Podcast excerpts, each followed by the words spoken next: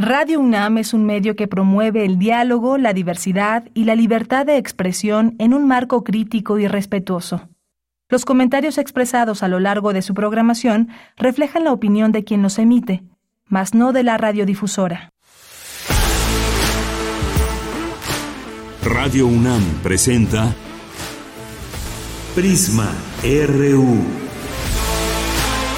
Una mirada universitaria sobre los acontecimientos actuales. Prisma RU. Relatamos al mundo.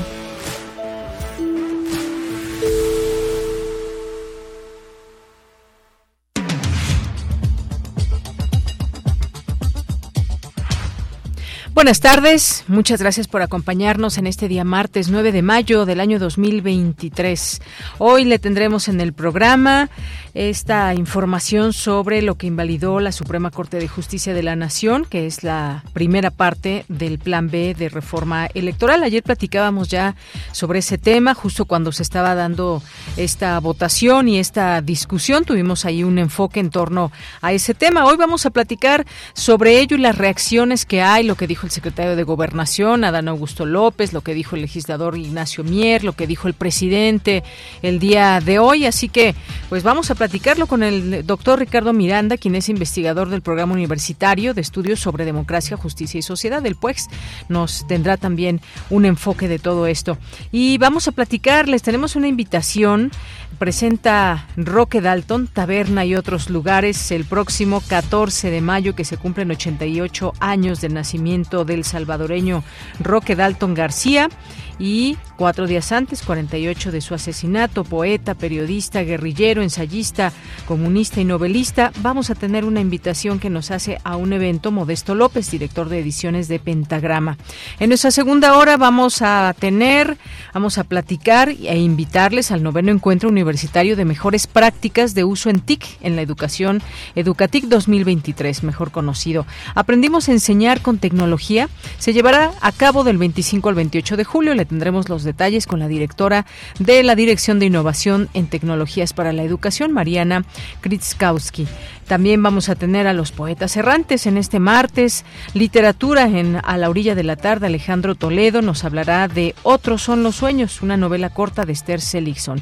Y también tendremos cultura con Tamara Quiroz, quien entrevistará a Oscar Rubalcaba, director de la pieza de danza Sara tenía 90 años, que se presenta en el Teatro Casa de la Paz. Esto es parte de lo que tendremos el día de hoy, además de la información universitaria, lo que pasa en los distintos campus de nuestra universidad.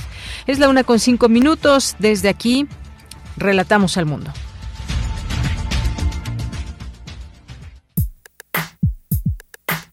Relatamos al mundo. Relatamos al mundo.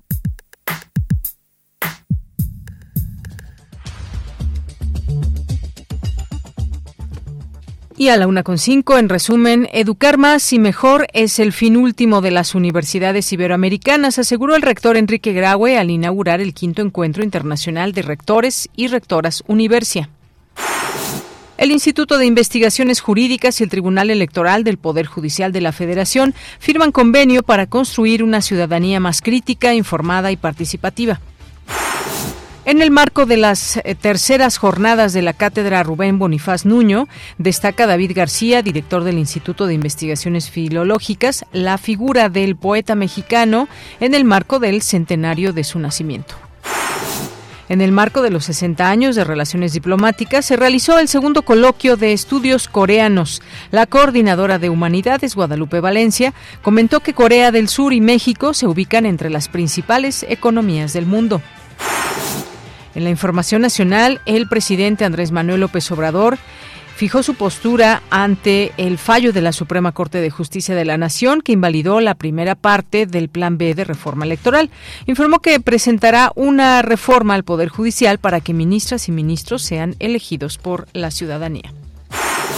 Además, el presidente Andrés Manuel López Obrador y su homólogo Joe Biden sostuvieron una conversación vía telefónica. En sus redes sociales, el presidente informó que conversó alrededor de una hora con él y reafirmaron el compromiso de seguir trabajando juntos en temas como la migración, con dimensión humanista, el tráfico de drogas y armas y, sobre todo, en cooperación para el bienestar de los pueblos más pobres de nuestro continente. Somos buenos vecinos y amigos, indicó. El embajador Ken Salazar aseguró que Estados Unidos sigue combatiendo a las organizaciones y los criminales que se dedican al narcotráfico. Escuchemos.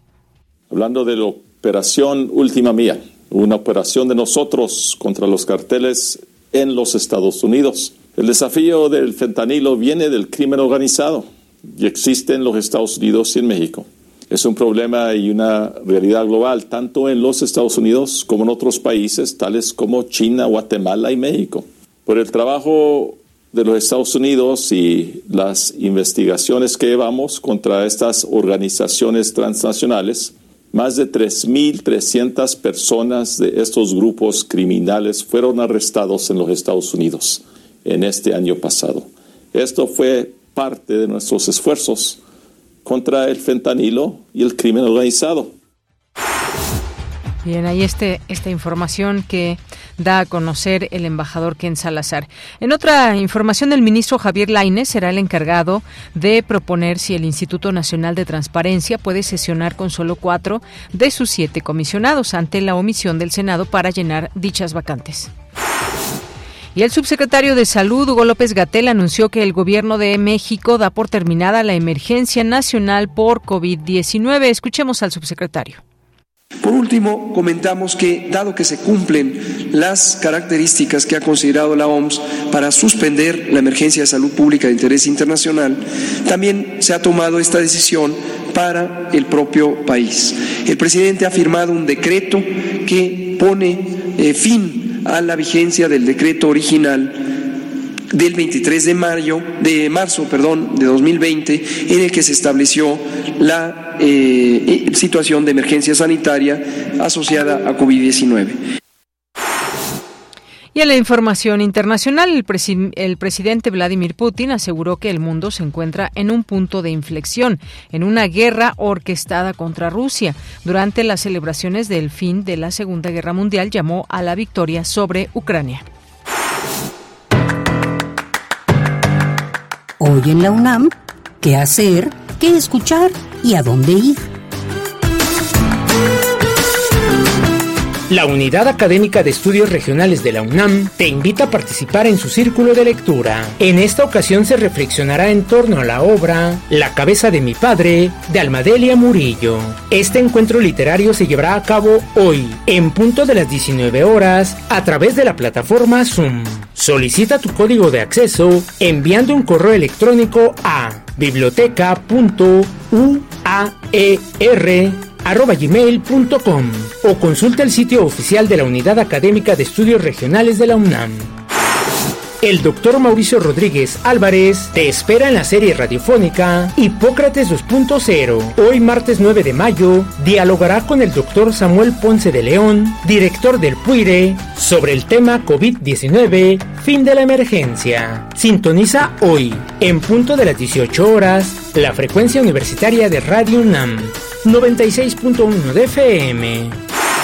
El Museo de las Constituciones de la UNAM te invita a visitar la exposición Mujeres que bordan, manos que denuncian, que consta de 180 piezas realizadas en diferentes formatos y técnicas, con historias, consignas e imágenes que denuncian la violencia contra las mujeres y que se unen para levantar la voz en este bordado feminista. La exposición Mujeres que bordan, manos que denuncian se encuentra disponible hasta el 30 de junio de 2023 en el Museo de las Constituciones de la UNAM ubicado en calle del Carmen número 31, Centro Histórico de la Ciudad de México.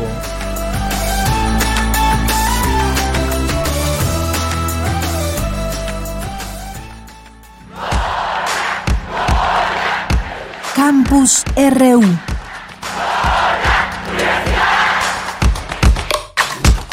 Entramos en nuestro campus universitario de este día, martes 9 de mayo. Les saludo aquí con mucho gusto de Yanira Morán.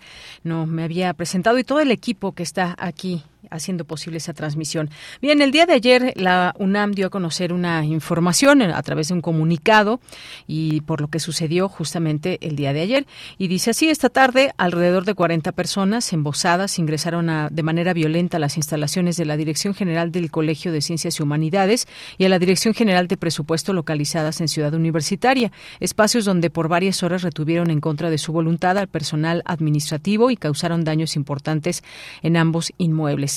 Los y las encapuchadas rompieron los cristales, cortaron cables de electricidad e internet, así como las protecciones de ventanas, dañaron equipos de cómputo electrónico, de fotografía, de video y mobiliario, en general de las oficinas de las dos direcciones. Se está verificando si hubo sustracción de equipo o materiales. En diversas ocasiones se les ofreció establecer diálogo con el propósito de conocer y atender sus demandas, lo que durante varias horas rechazaron. La UNAM condena los hechos vandálicos y el daño al patrimonio universitario bajo el principio de que una protesta no puede ser justificación para realizar actos propios de organizaciones criminales y que en el fondo pretenden desestabilizar a la universidad. Bien, pues este comunicado que les leemos de nuestra universidad. Vamos a nuestra siguiente información porque preside el rector Enrique Graue la inauguración del quinto encuentro internacional de rectores y rectoras Universia. Mi compañera Virginia Sánchez nos tiene los detalles. ¿Qué tal, Vicky? Muy buenas tardes. Hola, ¿qué tal, Leia? Muy buenas tardes a ti y al auditorio de Prisma RU. Los tiempos actuales exigen acciones de las universidades que vayan más allá de las aulas y los currículos académicos para cumplir cabalmente con la misión que esperan de ellas la sociedad. Hoy se necesita contribuir en causar los cambios vertiginosos del presente y catalizar las inquietudes y problemáticas sociales y económicas de los países y regiones, que son también las de la humanidad, como las implicaciones en la transformación digital y la inteligencia artificial, las acciones para mitigar la emergencia climática y la indignante desigualdad entre las sociedades. Así lo señaló el rector Enrique Graue durante la inauguración del quinto encuentro internacional de rectores y rectoras de universidad en Valencia, España, donde también aseguró educar más y mejor es el fin último de las universidades iberoamericanas. Escuchemos. Para poder abordar estos temas y encontrar las mejores soluciones educativas, requerimos del esfuerzo conjunto, del talento colectivo y de sinergias entre todos los actores y sectores involucrados. Por eso yo creo que fue muy atinado el lema de universidad y sociedad, donde más de 700 rectoras y rectores debatiremos en torno de los tres ejes que ustedes conocen muy bien. Educar más y mejor es el fin último de nuestras casas de estudio y de ahí la importancia de vincularnos con las necesidades sociales, pues de acuerdo, y ustedes lo conocen también, a los datos recientes de la UNESCO, apenas el 40% de los jóvenes en edad de ingresar a la educación superior lo consiguen. Y existen, como todos ustedes saben también, grandes diferencias entre países y regiones. El rector, quien también es presidente del Comité Internacional de este encuentro, afirmó que si se quiere una educación fuerte y pujante, la brecha de género también debe seguir estrechándose, pues a pesar de que la mejoría de la presencia de las mujeres alcanzando el 43% de la matrícula, continúan subrepresentadas en varias áreas del conocimiento. Por su parte, Pedro Castillo, presidente de España, celebró este encuentro y aseguró que nada le conviene más a la humanidad que el impulso de la ciencia y el conocimiento y fortalecer el poder de lo colectivo. Escuchemos. Y nada más nos conviene que eso frente al negacionismo que por acción u omisión, basado en la fabricación de bulos y noticias falsas, posterga emergencias a las cuales tenemos que dar entre todos respuesta. La ciencia y el conocimiento cultivado también, fundamentalmente, queridos rectores y rectoras en las universidades, nos proveen de, certezas frente a tanta incertidumbre. Por eso, este encuentro que une a rectores y rectoras universitarios de 14 países y también a muchísimos líderes universitarios contribuye a ese anhelo desde el poder de lo que los une, que es, en definitiva, el poder de lo colectivo. En tanto, Ana Botín, presidenta de Banco Santander y Universia, aseguró que las sociedades que invierten en educación crecen de forma sostenible y crean mayores oportunidades, así como afrontar mejor la solución de conflictos y los desafíos del futuro. Finalmente, Shimo Pug, presidente de la Generalitat Valenciana, señaló que la universidad es palabra, razón y progreso, por lo que hoy se requiere que ayude a, a atender los grandes desafíos como la emergencia climática y la transición energética. Ella, este es el reporte sobre la inauguración del quinto encuentro internacional de rectores y rectoras Universidad en Valencia, España. Muy bien, Vicky, muchas gracias. Buenas tardes. Hasta luego, muy buenas tardes. Vamos ahora con Cindy Pérez Ramírez. Promueven el desarrollo de actividades académicas relacionadas con la justicia electoral. ¿Qué tal, Cindy? Buenas tardes. ¿Qué tal, Deyanira? Muy buenas tardes. Es un gusto saludarte a ti y a todo el auditorio. El Instituto de Investigaciones Jurídicas y el Tribunal Electoral del Poder Judicial de la Federación, a través de la Escuela Judicial Electoral, firmaron un convenio de colaboración para fortalecer y promover el desarrollo de actividades académicas relacionadas con la justicia electoral, así como propiciar más participación, más debate y más diálogo sobre las sentencias jurisdiccionales y los asuntos públicos del país de cara al inicio formal del proceso electoral 2023-2024. Mónica González Contró, directora del Instituto de Investigaciones Jurídicas, señaló que en el contexto de la firma del convenio se inscribe la presentación del proyecto Justicia Electoral en Movimiento una herramienta de la mayor relevancia, pues permitirá acercar las decisiones del tribunal a la ciudadanía. Lo anterior redundará en una mayor transparencia y rendición de cuentas y contribuirá de manera decisiva al fortalecimiento de nuestra democracia a través de un espacio de cultura cívica. Para ello se ha creado una plataforma digital mediante la cual se podrá acceder a las sentencias más relevantes y contar con un resumen en lenguaje ciudadano. La tarea de promover la discusión y la promoción de los derechos político-electorales a partir de los principios democráticos y de la observancia integral de todos los derechos humanos debe ser permanente. Por su parte, el magistrado presidente del Tribunal Electoral del Poder Judicial de la Federación, Reyes Rodríguez Mondragón, afirmó que la suma de esfuerzos interinstitucionales permitirá contribuir al entendimiento de la democracia del sistema político, pero sobre todo a construir una ciudadanía más crítica, más informada y más participativa. La finalidad de este proyecto es acercar al público en general y a la comunidad especializada la justicia electoral eh, que se imparte en el Tribunal Electoral, en sus salas regionales y en la sala superior. Pretendemos propiciar más participación, más debate y más diálogo sobre los asuntos públicos del país, es decir, no solo sobre las sentencias del Tribunal Electoral. Estas, si bien pacifican conflictos, son controversias en torno a asuntos políticos, asuntos electorales y por tanto de interés público. Deyanira, la colaboración entre ambas instituciones considera un seminario permanente de análisis de la justicia electoral para analizar y discutir sentencias del tribunal, la coedición de un libro derivado de los resultados de dicho seminario y un ciclo de conferencias Tribunal Electoral y la plataforma Justicia Electoral en Movimiento. Este es mi reporte. Gracias, Cindy. Muy buenas tardes. Muy buenas tardes. Bien, vamos ahora con Dulce García. Destacan la importancia de la poesía de Rubén Bonifaz Nuño en el marco del centenario de su nacimiento. ¿Qué tal, Dulce? Buenas tardes. Así es, Deyanira. Muy buenas tardes a ti en el auditorio. Deyanira, el Instituto de Investigaciones Ideológicas de la UNAM llevó a cabo las terceras jornadas de poesía de Rubén Bonifaz Nuño en el marco de la cátedra que lleva el nombre del destacado filólogo y poeta mexicano, de quien este 2023 se cumple un centenario de su nacimiento. Ahí estuvo presente el doctor David García, él es director de dicha instancia universitaria y destacó la figura de Rubén Bonifaz Nuño como hacedor de instituciones, traductor, poeta, formador, sobre todo formador de una gran cantidad de generaciones de estudiantes. Vamos a escuchar. Crear poesía habría sido una tarea necesaria para verter en ella sus afanes propios, su experiencia vital. Su espíritu poético estaba presente en todas aquellas otras tareas que llevó a cabo. Sus traducciones de los poetas clásicos sin duda le permitieron adueñarse de una capacidad penetrante para hallar en el español formas nuevas y audaces para hablar de ese mundo, su mundo poético. Deyanira, por otra parte, destacó también algunas de las características de la poesía de Rubén Bonifaz Nuño. Escuchamos nuevamente sus palabras. Y el poeta canta a un amor nacido en la imagen de sus propias palabras y en la nostalgia del sentimiento que todo lo cubre y todo confluye en la mirada que describe ese ser amado en un abril colmado de vida, colmado de plenitud. La poesía como ejercicio de la imaginación posee la libertad de elegir en sonetos como este la posibilidad infinita de la recreación. Y bueno, Deyanira, eh, recordarle al auditorio que Rubén Bonifaz Nuño fue un hombre de letras, porque La mayor parte de su vida la dedicó a la poesía, la traducción, la investigación filológica y sobre todo la docencia universitaria. Además, formó parte de la Junta de Gobierno de la UNAM y recibió importantes galardones como lo fue el Premio Nacional de Ciencias y Artes, el Premio Universidad Nacional y el Premio Iberoamericano de Poesía Ramón López Velarde.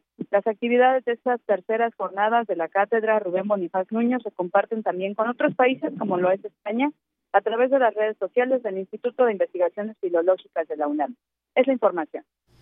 Gracias, Dulce. Muy buenas tardes. Gracias a ti, buenas tardes.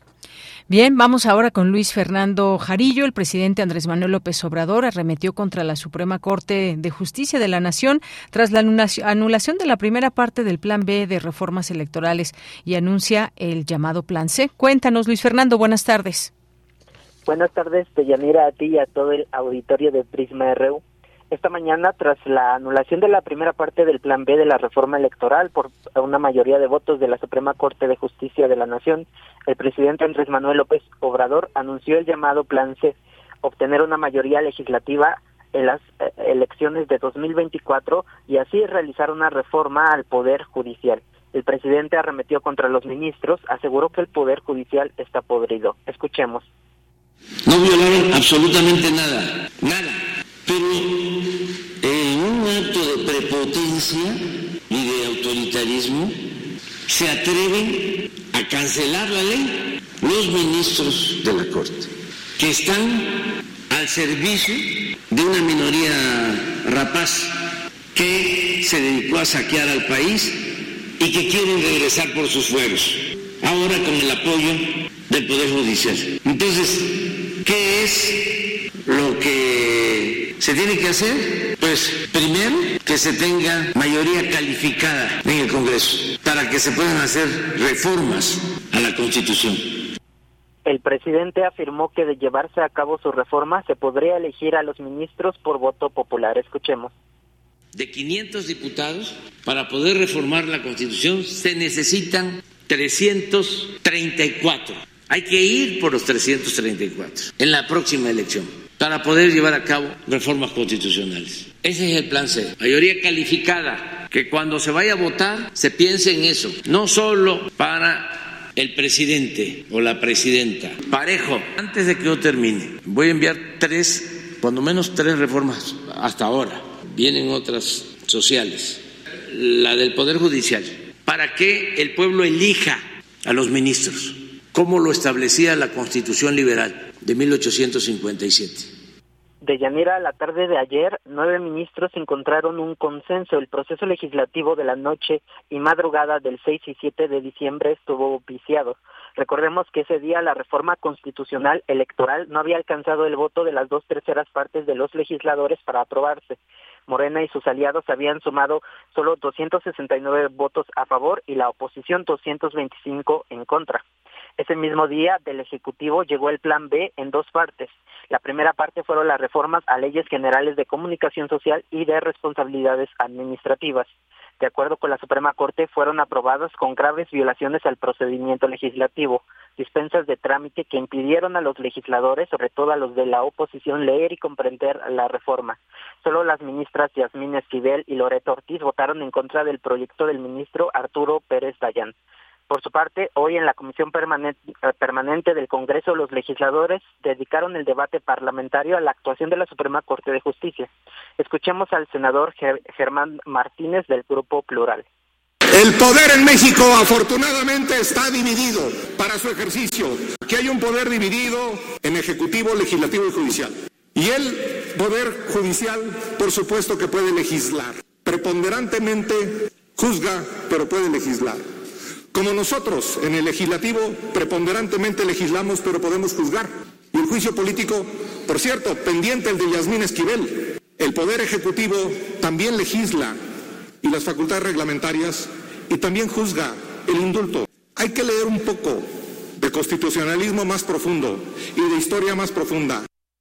La Suprema Corte deberá revisar la segunda parte del Plan B de reformas electorales del presidente y también tendrá el trabajo de analizar las acciones de inconstitucionalidad que pueden ser presentadas por la oposición sobre la veintena de reformas aprobadas en fast track en los últimos días de la legislatura. los ministros consideran que también hubo violaciones graves al proceso legislativo, las reformas como la desaparición del INSAB y la ley minera o la ley de ciencia, humanidades y tecnología podría anularse. Este es mi reporte de Yanira. Bien, Luis, pues muchas gracias. Gracias por este amplio reporte sobre las reacciones y cómo se dieron las cosas luego de conocerse este fallo. Gracias. Hasta luego. Hasta luego. Muy buenas tardes. Continuamos. Tu opinión es muy importante. Escríbenos al correo electrónico prisma.radiounam@gmail.com. Bien, pues sigamos platicando de todo esto. Hay reacciones luego de lo que sucedió el día de ayer. Ya la Suprema Corte notificó al, al, Congreso la invalidez de la primera parte del Plan B. El presidente López Obrador anunció ya el Plan C tras esta invalidación y pues eh, ahí sus puntos de vista en torno al Poder Judicial, a quien acusó de estar podrido. Ya escuchábamos hace unos momentos en la nota de Luis y también la respuesta que hay de tras conocerse este fallo de la Suprema Corte, no hay de otra. Plan C también advierte a Dan Augusto López, secretario de Gobernación, tras esta decisión de la Suprema Corte. También estuvo lo que dijo el, diputado Ignacio Mier en torno a todo esto. Eh, esta resolución, dijo, es un atropello al Poder Legislativo, aseveró el líder de Morena en la Cámara de Diputados. Y ya escuchábamos también parte de lo que dice la oposición, que se eh, que está eh, pues de acuerdo con este este eh, todo lo que se dio ayer a conocer a través de la Suprema Corte todas estas discusiones argumentos y demás que escuchamos de los ministros. Y bueno vamos a seguir platicando del tema. Ayer justamente abríamos las entrevistas sobre esto. Y bueno hoy vamos a platicar con el doctor Ricardo Miranda quien es investigador del programa universitario de estudios sobre democracia justicia y sociedad. Qué tal Ricardo Miranda buenas tardes bienvenido ¿Qué tal? Buenas tardes, Doña Mira. Un gusto estar contigo y tu audiencia. Muchas gracias por el espacio. Gracias. Eh, Ricardo, pues ¿Cómo viste lo que sucedió ayer en la Suprema Corte, eh, tomando en cuenta pues todos los elementos que había sobre la mesa para discutir, para conocer estos alegatos o estos argumentos que se dieron, dos de ellos que pues bueno fueron en contra de esta eh, de lo que se pretendía y que de lo que finalmente se dio a conocer y que tiene que ver también con el proceso y todo lo que escuchábamos. Pero ¿cuál es tu punto de vista para irlo entendiendo de una manera mucho más clara? Y sobre todo hace hace o no política también la Corte dado que pues vemos que legisladores por supuesto que están en su papel tanto quienes son de Morena como de otros partidos la oposición pues están haciendo política. Qué pasa en la Suprema Corte claro claro. Muchas gracias. Eh, mira eh, me gustaría empezar por este último que mencionaba sobre el papel político de la Corte. Eh, a mí me parece que el papel político de la Corte y de cualquier tribunal constitucional, aunque muchas veces esto es difícilmente aceptado por los abogados, eh, podemos verlo en dos vertientes. Una que yo llamaría una vertiente estructural, que, con, que, que está relacionada, digamos, con el diseño eh, constitucional o la ingeniería constitucional de los tribunales en, en, las democracias modernas. Eh, y ahí, inevitablemente, eh, las cortes constitucionales tienen un papel político. Y como como dije es un papel estructural es decir es independiente de la voluntad en nuestro caso de las o los ministros. Y por qué tienen ese papel político como le llamo estructural pues porque el propio diseño las normas de la constitución dicen que le toca a la corte resolver en última instancia pues decisiones de esta índole que son decisiones eminentemente políticas. Entonces la Corte termina resolviendo conforme a derecho o supuestamente conforme a derecho decisiones, controversias y juicios que tienen que ver eh, principalmente con decisiones políticas porque vienen de los de los otros poderes, el legislativo, el ejecutivo, etcétera, ¿no? Entonces ahí hay actores políticos que deciden en uno u otro sentido y otros actores políticos están legitimados a controvertir esas decisiones y ahí, digamos, la, la Corte entra como un tercero en discordia y resuelve estos pleitos políticos. Entonces, estructuralmente, quieran o no quieran, los ministros de la Suprema Corte juegan ese papel político estructural. Además de ello, también podemos ver en otra vertiente que podríamos ya llamar individual el papel político de la Corte. Y por individual, ahí sí ya podemos referirnos a cada uno de los ministros y ministras en particular, qué intereses profesionales, personales tienen ellos eh, al, terminar su encargo o con qué fuerzas políticas han sido vinculadas, quién los postuló, cómo sus decisiones han afectado de tal o cual manera, etcétera. Podría hacerse toda una reconstrucción en ese sentido para saber de qué lado está cargado un ministro o una ministra políticamente hablando conforme a sus preferencias eh, pues políticas.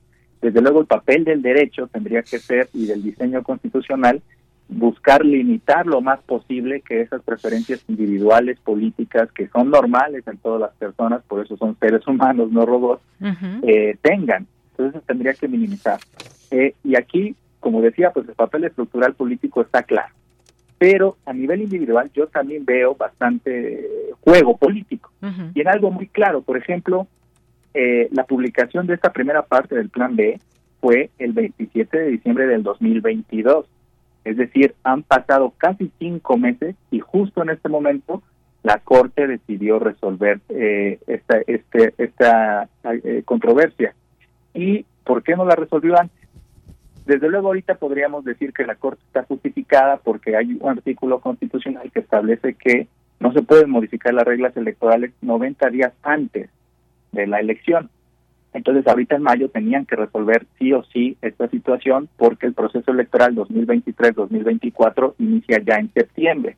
Entonces ahora en mayo tenía que quedar resuelto esto. Entonces, digamos eso de manera muy resumida con respecto a la Suprema Corte, pero también está el, el otro lado, el papel del Ejecutivo y el papel del Poder Legislativo. Con respecto al Ejecutivo, pues yo diría que es claro, ¿no? Como avanzar, esta, esta cuestión de avanzar su proyecto político, la manera en que eh, el Poder Ejecutivo eh, entiende, y por Poder Ejecutivo me refiero no solo al presidente, sino a sus secretarios y a sus colaboradores más cercanos, eh, entienden el avance de la cuarta transformación. Ellos han encontrado muchas resistencias y en eso creo que, hay mucho de verdad en las normas realmente existentes, en las normas que tenemos hoy en día que, que son herederas de 36 años de neoliberalismo. Entonces ellos al querer llevar a cabo su proyecto político han encontrado muchas resistencias y una forma en que han, digamos, eh, saltado o intentado cambiar esas resistencias, pues es eh, muchas veces eh, hacer esto que hicieron, dispensar los trámites, como, como se dice en, la, en la jerga legislativa, para la aprobación de reformas. Y bueno, primero lo intentaron, como ya lo escuchábamos en tu nota, por la vía constitucional, pero bueno, como no tienen la mayoría calificada, ese plan quedó truncado y se fueron ahora por el plan B legal.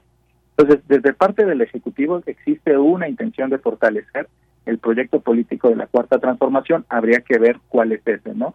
Y de parte del Legislativo, pues parece ser que pues simplemente fueron una correa de transmisión de lo que el ejecutivo eh, solicitó eh, por este fast track que hubo y la dispensa de, la, de los trámites para la para la reforma y sí sorprende mucho por ejemplo que no hayan dado ni una sola razón para la dispensa porque incluso en estas normas tan cuadradas formalistas etcétera se podía haber hecho como lo hicieron pero si argumentaban una razón de por qué esta resolución, estas reformas eh, ameritaban la dispensa de todos los trámites parlamentarios.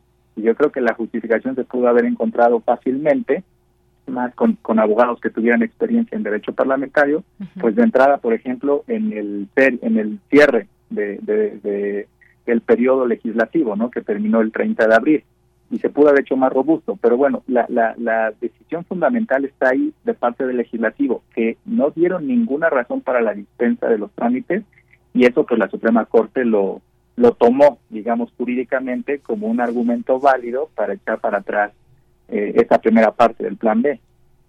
Así es, bueno, pues muchas cosas y, y, varios elementos. De pronto, pues hay para quienes la Corte actuó con todo su derecho, con todos sus argumentos que ya escuchábamos por parte de cada uno de los ministros, y hay quien interpreta una Corte que legisla, pues básicamente contra el presidente o lo que pueda afectar a esos intereses. Hace un contrapeso, digamos, a la mayoría legislativa o realmente es que está tomándose con toda seriedad estos análisis. Es algo, eh, digamos, eh, lo que ciudadanas, ciudadanos también están, digamos, muy atentas y atentos a lo que está pasando ahí en, en la Corte. Entre los argumentos de una de las dos ministras que, que no votaron como los demás estuvo la ministra de Esquivel Moza, que dijo que, bueno, se, eh, se pronunció por no eh, solo analizar los formalismos del proceso legislativo, que eso es justamente lo que se cuestionaba, sino también las leyes que se estaban impugnando. ¿Esto qué nos, qué nos indica, doctor, en este sentido? No, yo, concuerdo, ¿eh? y ahí se ve claramente de nueva cuenta el papel político a nivel individual de las y los ministros, y eso en última instancia está relacionado con la manera en que los jueces y los abogados son formados en las aulas y entienden el derecho siempre se preocupan antes por eh, procedimientos y formalismos que por el contenido de las normas, ¿no? Entonces yo creo que el argumento de, la ministra pudo haber sido tomado, digo, ella también creo que con razones políticas lo sostenía, pero independientemente de ello, podríamos haber tomado ese argumento para justamente entrar al fondo de la, de la, de la controversia y por ello reitero que ahí también se deja ver el papel político que jugó la Corte, porque lo más fácil era justamente invalidar estas reformas por violaciones al procedimiento, por cuestiones formales. Pero ¿qué pasaba si entrábamos al fondo del asunto, al fondo de las reformas como solicitaba esta ministra? Muchas veces solo quedarse en los procedimientos formales justamente también viola derechos humanos y muchas otras cuestiones. Y yo, yo sí llamaría a, a, a, a un tribunal constitucional a justamente no quedarse en formalismo, sino estudiar más allá ¿Y cuál era el fondo de, las reformas eh, de la, del plan B, al menos de esta primera parte? Pues eran, eran dos eh, leyes las que se reformaban. La ley eh, de responsabilidades administrativas, ley general de responsabilidades administrativas, y la ley general de comunicación social. En las reformas a la ley general de responsabilidades administrativas, creo que había reformas muy interesantes y que podrían haber aguantado una revisión constitucional porque se agregaban eh, nuevas faltas administrativas con respecto a pues promesas que luego hacen los servidores públicos cuando están en campaña con contratistas o con otros particulares que les financian la campaña o eh, que de alguna manera están vinculados con ellos. Eso actualmente no es una falta administrativa para los servidores públicos. Entonces, en ese sentido, la Ley General de Responsabilidades Administrativas intentaba ya tomar como una sanción administrativa esta conducta, esta connivencia que se da entre candidatos electorales y particulares. Por el otro lado, la ley, las reformas a la Ley General de Comunicación Social, esas, por ejemplo, en mi perspectiva, si no hubieran resistido un análisis constitucional, porque básicamente se permitía a los servidores públicos intervenir en las campañas electorales en aras a, en, en aras de su derecho a la libertad de expresión fue una de las palabras que se agregó a la Ley General de Comunicación Social, que no constituirán propaganda electoral las manifestaciones que hagan los servidores públicos haciendo uso de su libertad de expresión, eh, pues creo que eso sí nos hubiera complicado mucho eh, la cuestión de la intervención de los poderes públicos en campañas electorales.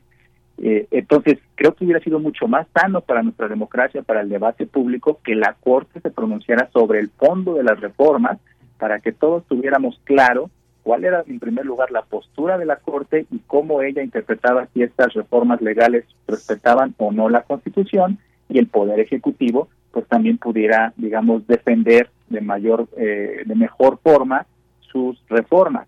Eh, y ahí la opinión pública, pues nosotros mismos, eh, pues hacemos nuestra propia opinión, ¿no? Valga la redundancia. Claro, me parece que sí, efectivamente cada quien puede tener su opinión, su enfoque y demás.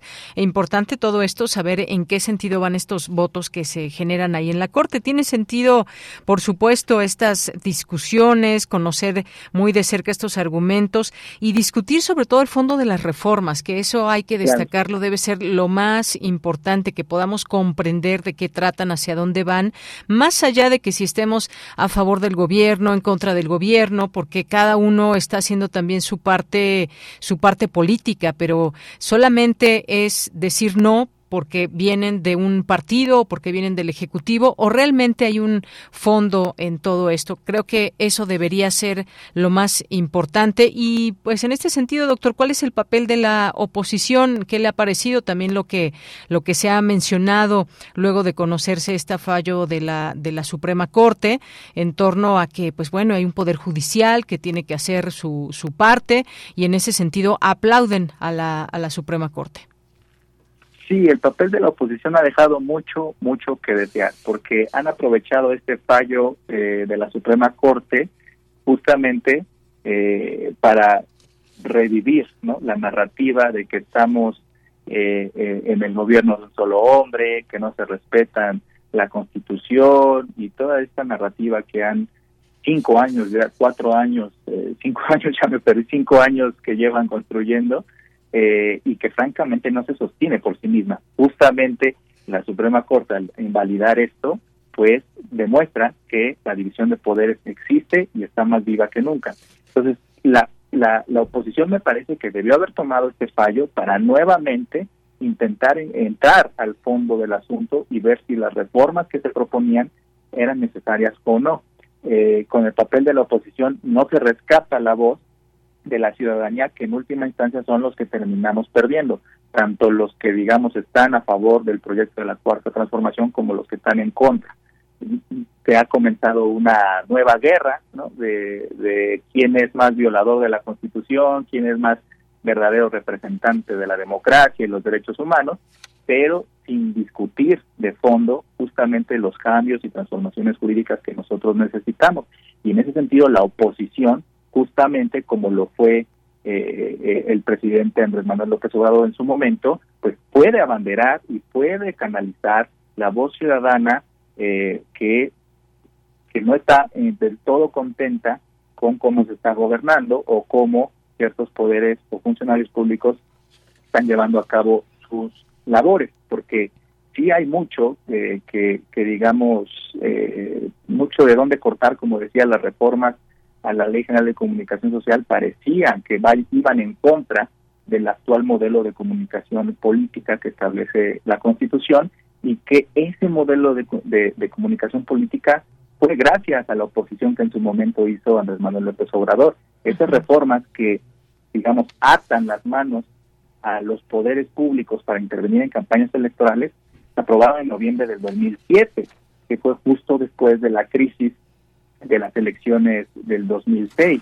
Entonces, justo la oposición podría tener un papel más robusto en la defensa de la voz ciudadana, en la defensa de los derechos humanos y en la coordinación con el propio eh, gobierno federal actual para sacar adelante los cambios y transformaciones que necesitamos. Pero, pues tristemente siguen colgándose de lo que ellos eh, impugnan eh, bien o mal en, en los tribunales y los tribunales jugando un papel político de oposición eh, terminan dándole la razón, aunque por, por distintas razones, no solo no porque digamos la, la oposición y sus argumentos estén en lo correcto. Pues sí, porque parece que, que, quieren que todo termine en la corte y allá nos vemos en la corte, luego de que si el albazo y demás. Ahora, eh, esto que usted nos platicaba al inicio del proceso, que es finalmente lo que, lo que se destacó también, la manera en que se dio, digamos, la aprobación a este plan B y a otras reformas que también, también eh, no son motivo de esta conversación, pero ¿qué pasa con esos eh, procesos que hay? ¿Tienen una posibilidad posibilidad, digamos, de hacerse de otra manera o tenía que ser así por el tiempo que ya se venía encima? ¿O cómo está todo, todo esto en el sentido del el proceso que se dio para aprobar, por ejemplo, este plan B? Yo creo que sí se pudo haber hecho de otra manera y justamente cuando la izquierda gobierna, si sabe perfectamente que hay muchas resistencias y esas resistencias no solo están del lado de la oposición, sino como decía al principio, en las normas mismas. Las normas mismas muchas veces, y lo ha dicho el presidente López Obrador y cualquier ciudadano que haya lidiado de alguna manera con algún ente público lo sabe, las normas eh, mismas muchas veces se entorpecen en la toma de decisiones y el alcanzar ciertos resultados o el salvaguardar ciertos derechos en lugar de ayudarnos a ellos. Entonces, yo creo que justamente en un contexto donde la oposición está viendo qué lleva a los tribunales cada 15 días, eh, eh, el grupo parlamentario de Morena pudo haber hecho de, esto de otra forma, pudo haber seguido los trámites tal como están en los reglamentos, tal como está en la ley del Congreso, etcétera, buscando sacar este proceso de la manera más pulcra, de entrada, como decía, pues por ejemplo, justificar la dispensa de los trámites, de todos los trámites relativos a una reforma de este tipo. No hay ninguna justificación que fue, digamos, creo, el argumento oral en la decisión de la Corte de por qué el grupo parlamentario no siguió todos estos trámites. Entonces, eh, cuando tienes a una oposición que va a los tribunales cada, a cada rato, tienes a una oposición que está vigilándote todo el tiempo, tienes a una oposición que eh, pues no está interesada en construir sino en destruir, pues justamente desde la izquierda tienes que ser más pulcro con esas mismas normas y en su caso pues justamente modificarlas. Por ejemplo, ahora que es esto último que anunció el presidente el día de hoy, que va a enviar nuevas iniciativas constitucionales con la nueva legislatura que entra el primero de septiembre del próximo año, pues me parece que fue justo algo que se pudo haber trabajado también eh, en, este sexenio, darle más impulso a una reforma del Poder Judicial, a una reforma al INE, como se quiso hacer. Esto se pudo haber sometido, por ejemplo, a una revocación, eh, perdón, a una consulta popular. ¿Por qué no con una consulta popular se legitimó eh, un cambio constitucional para que le quedara claro a todo mundo, a la ciudadanía, al gobierno, a la oposición, pues que el pueblo mexicano quiere una reforma de los tribunales y de la manera en que actualmente deciden y están compuestos pues con una consulta popular yo creo que el presidente López Obrador o el grupo parlamentario de Morena pudo haber legitimado una transformación radical del el poder judicial. Entonces yo creo que aquí sí se pudieron haber hecho las cosas de otra manera y si van a seguir las reglas que tenemos actualmente y no las han modificado, pues de entrada se debieron haber hecho con una mirada más pulcra, ¿no? Muy bien, bueno, pues ahí también importante mencionar estas eh, posturas o estas formas en cómo se dan los procesos. Y ahora veremos ese plan C al que alude al que alude el secretario de Gobernación, el propio presidente, que pues será votar eh, por todos los candidatos de Morena en su momento.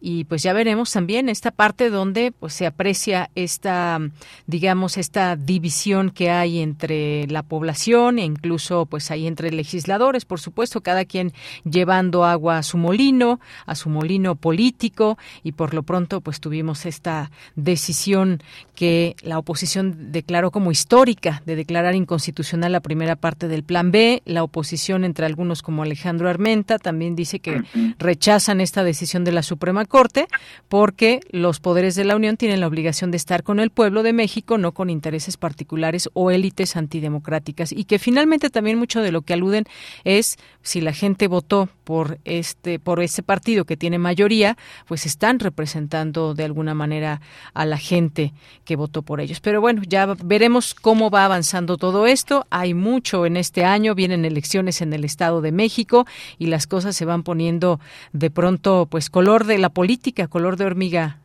Ricardo. Sí, completamente de acuerdo. Y, y pues sí, eh, eh, a la final del día yo creo que esto es una buena noticia para nuestra democracia. Justamente demuestra que no hay eh, esta famosa intervención de la que se le acusa al Ejecutivo en la Suprema Corte y la división de poderes realmente existente, la que tenemos hoy en día, que también merece mucha, digamos, reflexión todavía, pues ahí está, ¿no? Al menos, y lo que significa que iremos con las reglas electorales, porque seguramente también anularán eh, la segunda parte del plan B, iremos con las reglas electorales anteriores a este plan, y estas reglas eh, electorales fueron aprobadas por todas las fuerzas políticas, y entonces en ese sentido, pues el grupo del gobierno también estará, eh, para bien o para mal, compitiendo con esas reglas electorales, y entonces no va a poder, digamos, la oposición argumentar que este, se quiso hacer eh, un cambio jurídico y se logró para ponerle las elecciones a modo al, al, al, actual gobierno, ¿no? Entonces, al final del día, yo creo que esto hay que verlo como una como una buena noticia y abona al fortalecimiento de nuestra democracia. Muy bien, y entendiendo sobre todo estos papeles que cada quien juega, estas posturas que hay y que finalmente nos llevan también a entender estos eh, procesos, estas formas de llevar a cabo las discusiones, eh, pues sin duda alguna como en la Suprema Corte o en el Poder Legislativo o lo que dice el propio presidente. Muchísimas gracias, doctor Ricardo Miranda, siempre un gusto escucharte, nos dejas en claro muchas, muchas cosas, muy clara tu explicación. Gracias. No, muchas gracias a ti, Deyanira, y un saludo a la audiencia. Un gusto. Hasta luego, muy buenas tardes. Gracias a Ricardo Miranda, investigador del Programa Universitario de Estudios sobre Democracia, Justicia y Sociedad. Continuamos. Tu opinión es muy importante. Escríbenos al correo electrónico prisma.radiounam@gmail.com.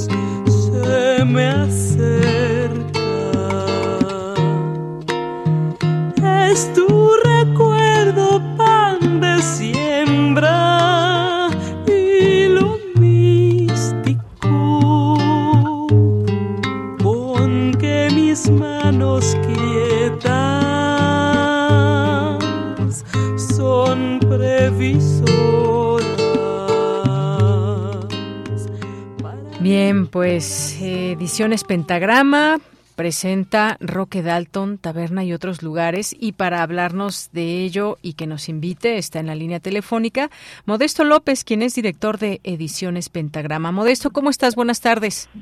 Buenas tardes, un placer estar con ustedes. El placer es nuestro. Cuéntanos, invítanos, por favor, de qué se trata. Ya escuchábamos un poco de música. Si nos da tiempo, nos despediremos un poco eh, con un rápidamente con un poema. Pero cuéntanos de qué se trata.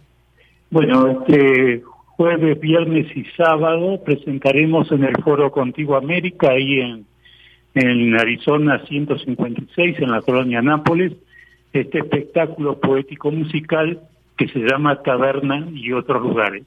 Es un espectáculo donde participan eh, los músicos Anastasia Sonaranda, Armando Chacha, Carlos Porcel Nahuel, y en los relatos estarán a cargo de Mario Ficacci, y Nayeli Mesme.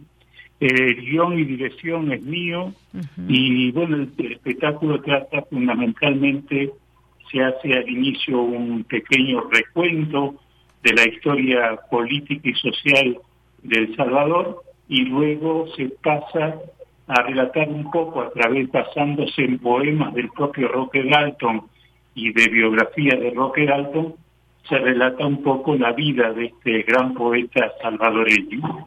Muy bien, importante todo esto y también que nos puedas comentar un poco más de, de, Roque Dalton, porque el 14 de mayo se cumplen 88 años de su nacimiento, de este salvadoreño, y tan solo cuatro días antes, 48, de su asesinato. Así es, bueno, él nace en 1935 y es asesinado en 1975 a los pocos días que tenía que cumplir 40 años de edad allá en la República de El Salvador. Y este, fue un poeta en su vida eh, muy activo, tanto en lo poético, en la escritura, como en la actividad política y el compromiso que él asumió con la lucha del pueblo salvadoreño, que en distintas etapas de la vida de este pueblo eh, tuvieron varias situaciones muy conflictivas en este país.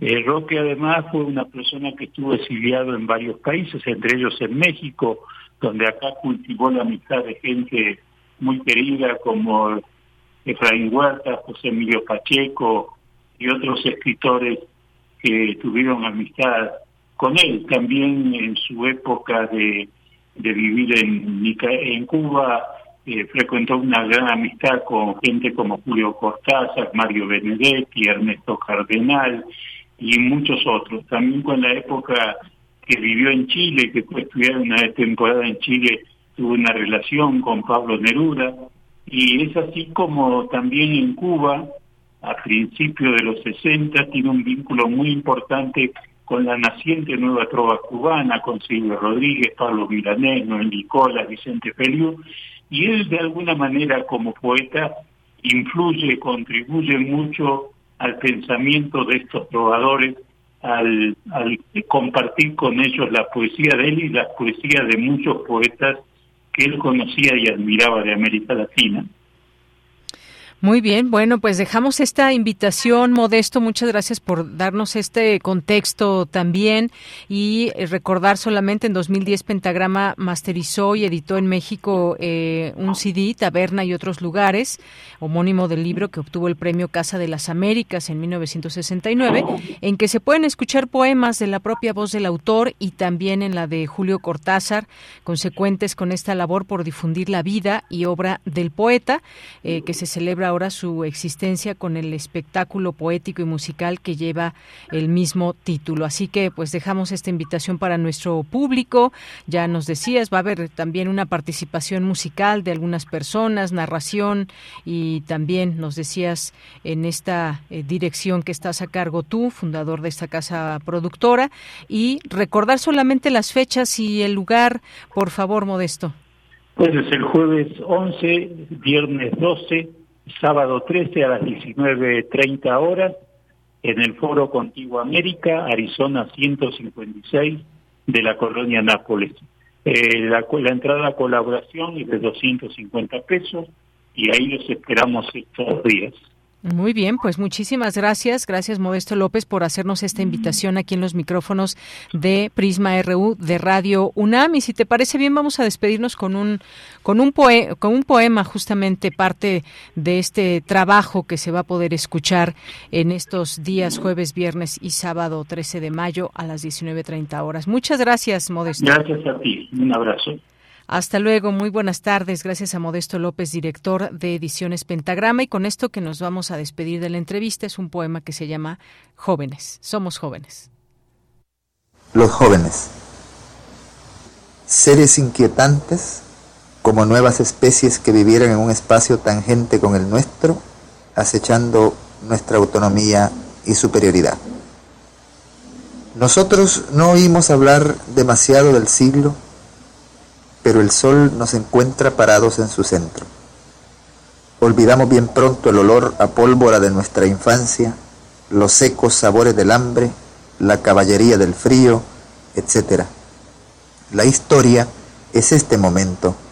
Esperamos a nuestra amiga en los barandales de Vaslavsky Namiesti, cuando la experiencia ya está en la universidad y las bibliotecas y los mejores pollos de Praga en el grill del Palace Hotel.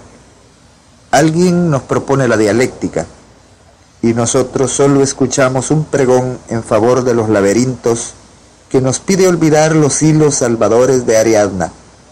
Nos proponen el futuro y nosotros nos defendemos del futuro como de un murciélago que nos azotase la cara. Y aunque no queremos ser personajes patéticos, nos sentimos por las mañanas viejos y enfermos. Nuestros maestros son nuestros poetas. Soy el hombre, nada me vencerá si rompo la vieja vida metida en una pose. Los jóvenes, que se llama este poema. Son las dos de la tarde en punto. Tenemos que ir a un corte y regresamos a la segunda hora de Prisma RU. Prisma RU. Relatamos al mundo.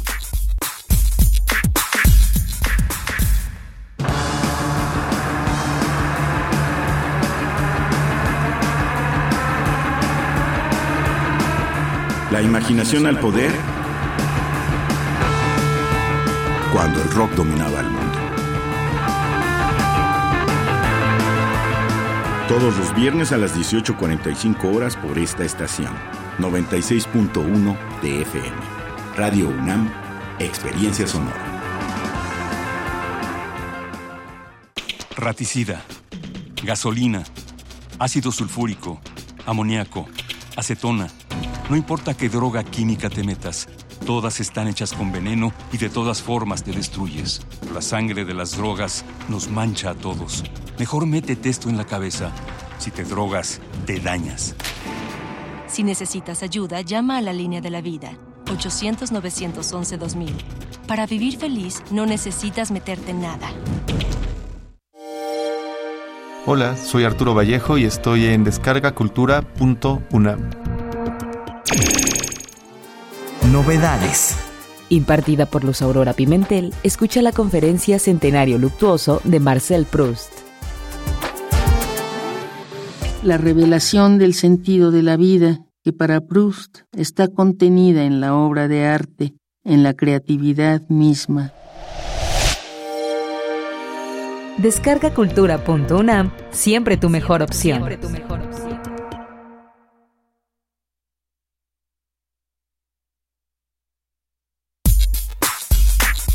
Prisma RU.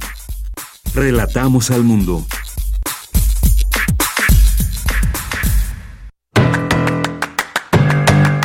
Mañana en la UNAM, ¿qué hacer? ¿Qué escuchar? ¿Y a dónde ir?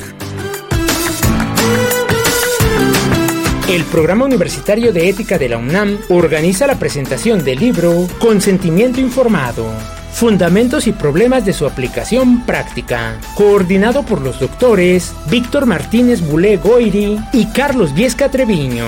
Asiste el próximo jueves 11 de mayo a las 11 horas al aula del Programa Universitario de Ética de la UNAM o sigue la transmisión en vivo a través de sus redes sociales. En Nairobi, las estudiantes Kena y Siki llevan vidas muy diferentes, pero las dos hacen lo posible por alcanzar sus sueños. Sus caminos se cruzan en medio de una campaña electoral que enfrenta a sus respectivos padres. Las chicas se atraen físicamente, pero la sociedad keniana es muy conservadora y tendrán que elegir entre el amor y la seguridad. Esta es la premisa de la cinta Rafiki, que se proyectará el próximo jueves 11 de mayo en punto de las 17.30 horas en el Auditorio Rosario Castellanos de la Escuela Nacional de Lengua, Lingüística y Traducción en Ciudad Universitaria. El mercado universitario alternativo regresa a la tienda UNAM. En el marco del Día Mundial de las Abejas, se llevarán a cabo diversas actividades como talleres, charlas y demostraciones orientadas a reflexionar sobre la importancia de las abejas para la conservación de los ecosistemas, mantener la diversidad alimentaria y cuidar nuestra salud. Además, se llevará a cabo un recorrido por un apiario demostrativo, así como la degustación de una variedad de mieles. El mercado universitario alternativo se instalará el próximo viernes 12 de mayo de 11 a 17 horas en la entrada de la tienda UNAM. Para Prisma RU, Daniel Olivares Aranda.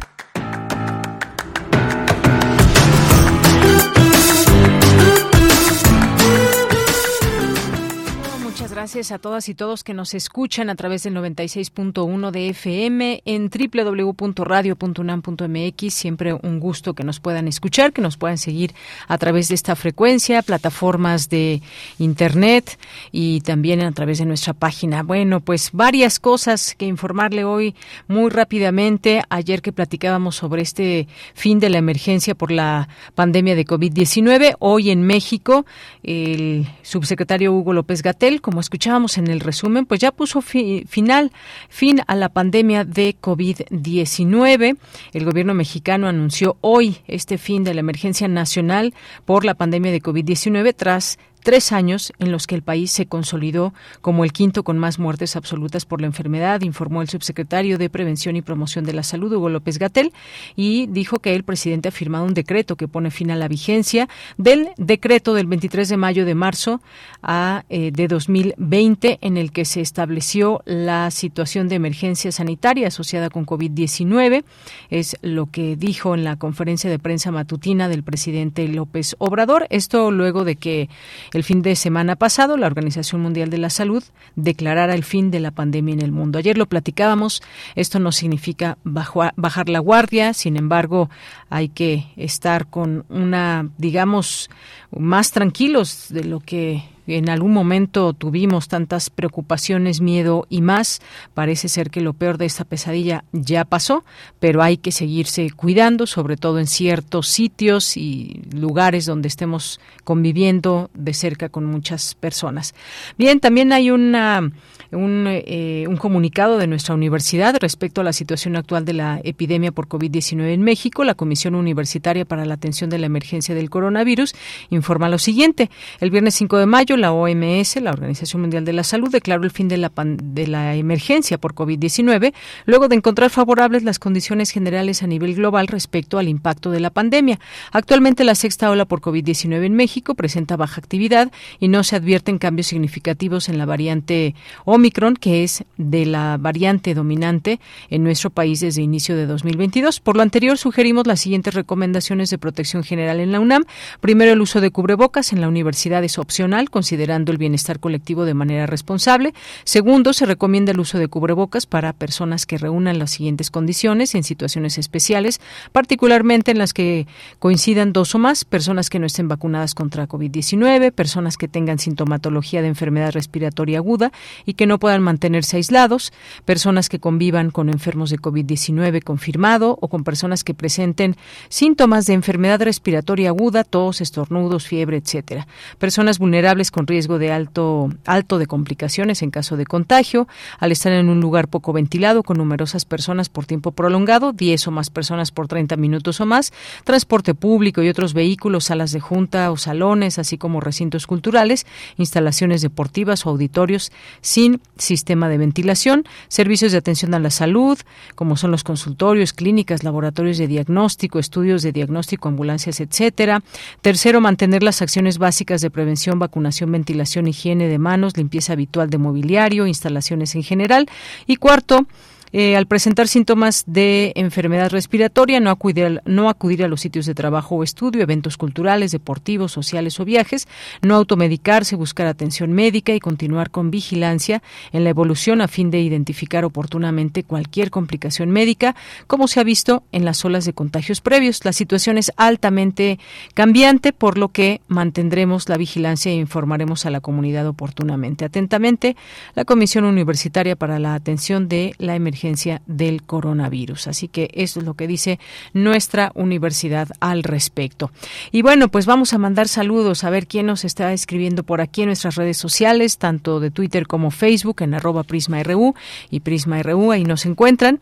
Gracias aquí a Jorge Fradis, un verdadero revolucionario comunista que luchó por un pueblo eh, liberador de El Salvador, que diferencia a otros, perdón que no pueda pronunciar el nombre, Jorge, que acabó en la derecha y ahora es el líder de, de neoliberales y no acepta un diálogo con eh, otras personas hombre de izquierda en el programa en un programa de televisión. Muchas gracias Jorge. Eh, también saludos a Ricardo Miranda que hace un momento entrevistamos y que eh, y que responde ahí a las preguntas o a los comentarios que le hacen llegar a través de, de redes sociales, como lo hizo Flechador del Sol. Y dice Ricardo Miranda, justo comenté que en el caso del legislativo, en este caso, en este caso, el legislativo actuó como mera correa de transmisión y que pudo haber hecho la reforma de manera distinta y pulcra. Pero señalar eso no impide señalar que la Suprema Corte de Justicia de la Nación también tiene intereses políticos en juego. Saludos. Pues sí, efectivamente es la postura que nos da Miranda hace unos momentos y como se dan cuenta, pues aquí tratamos de reunir distintas voces. Ayer tuvimos otra voz también de un abogado de nuestra universidad que pues eh, nos platicaba y veía que lo que estaba señalando la Corte hasta ese momento, que iban, me parece, cuatro votos, pues estaba haciendo lo correcto. Son enfoques distintos y que eso justamente es lo que nos enriquece. Muchas gracias. Eh, Abel Fernández, también muchos saludos. Flechador del Sol dice no consultan a sus representados, solo siguen órdenes ciegamente del Ejecutivo, no representan al pueblo, les dimos más votos, pero 30 millones de un padrón de 110 millones no es mayoría. Pues sí, como ningún presidente en este país en todo caso y con esa lógica ha tenido alguna mayoría. Aquí se habla de la mayoría de votos solamente, no de la mayoría de un de un pueblo, sino quienes pueden votar. Y esos 30 millones, Flechador del Sol, pues fueron eh, récord en este sentido de hacia un presidente que nunca había sucedido esto. También hay que mencionarlo y muchas gracias por los comentarios. Jorge Morán Guzmán Terceras jornadas de poesía, jornadas para expandir el espíritu. Muchas gracias, Ricardo, que también aquí sigue contestando a las dudas de nuestros radioescuchos. Radioescuchas dice gracias por el comentario respetuoso, aunque precisamente de eso se trata el análisis y debate de contrastar posturas, aunque claramente señalé de que eh, de estudiarse el fondo se debieron declarar como inconstitucionales las reformas a la Ley General de Comunicación Social. Saludos. Ernestina, muchos saludos también. Eh, gracias eh, aquí también que nos escribe Jorge Morán Guzmán. Dice, ojalá que la magna reunión de rectoras y rectores de Iberoamérica produzca excelentes resultados educativos. Gracias, Jorge, que también nos manda muchos saludos. Verónica Ortiz Herrera, buenas tardes. Para nada de acuerdo con el análisis de Ricardo Miranda, el plan B fue votado por Partido Morena sin haberlo leído ni discutido, igual que las 20 reformas que votaron el viernes negro creo que debería haber un análisis autónomos a partidistas. Bueno, pues aquí juntamos las voces diversas desde nuestra universidad. Verónica, ayer también que me dicen nuestro entrevistado tuvo una postura completamente distinta y por supuesto que también es bienvenida esa voz.